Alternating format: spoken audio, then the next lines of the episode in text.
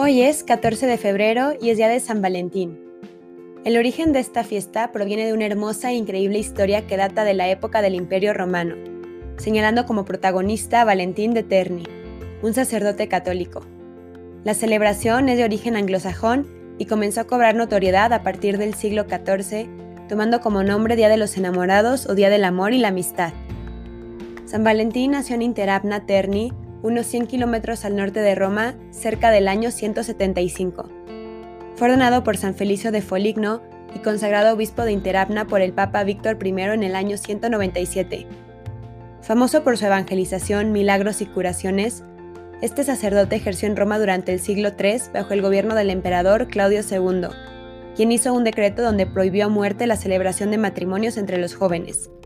El gobernante decía que los solteros sin familia son mejores soldados ya que no tienen ataduras. Valentín consideró que el decreto era injusto y desafió al emperador visitando las parejas en secreto y casándolas. La misión de San Valentín se empezó a propagar. Los jóvenes, valientes y decididos a formar una familia, acudían a él para recibir el sacramento. San Valentín les hablaba a las parejas, les escribía cartas sobre el amor y les ayudaba y orientaba en todo lo que necesitasen.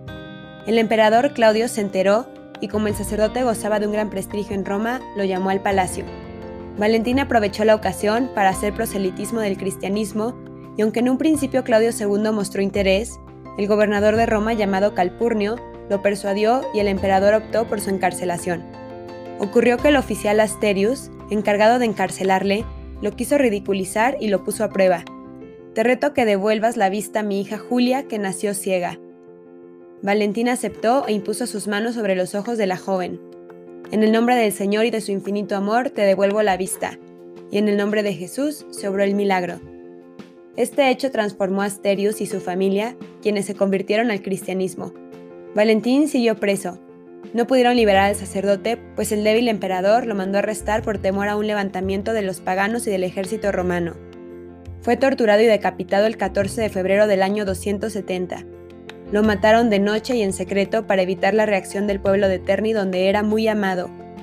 Como agradecimiento, Julia plantó un almendro de flores rosadas junto a su tumba y a partir de entonces las rosas han pasado a ser símbolo de amor y amistad duraderos.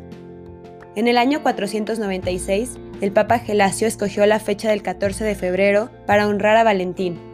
Sus restos mortales se conservan en la basílica de su mismo nombre, que está situada en la ciudad italiana de Terni. Cada 14 de febrero, dicho templo celebra una hermosa ceremonia donde las parejas presentes realizan un acto de compromiso un año antes de contraer matrimonio. El amor de este santo sacerdote por Jesucristo y por defender el santo sacramento del matrimonio nos inspira a elevar el amor humano a las alturas del amor divino para el cual fuimos creados. Cabe preguntarnos, ¿cuántos de nosotros estamos dispuestos a ver el matrimonio o nuestro matrimonio como una vocación como una oportunidad de poner ese llamado al servicio del Señor, como nuestro camino a la santidad, los cristianos debemos aprovechar esta fecha para recuperar el sentido cristiano del amor y del matrimonio.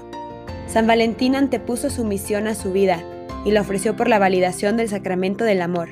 Hagamos un alto este día para elevar una oración por nuestros matrimonios y pidamos a Dios por el renacer de este sacramento en el mundo. Pidamos a Dios por todos los matrimonios, por los matrimonios que se han separado y que no han ido acorde al plan de Dios para el matrimonio, esa unidad esponsal tan hermosa que refleja el amor de Dios.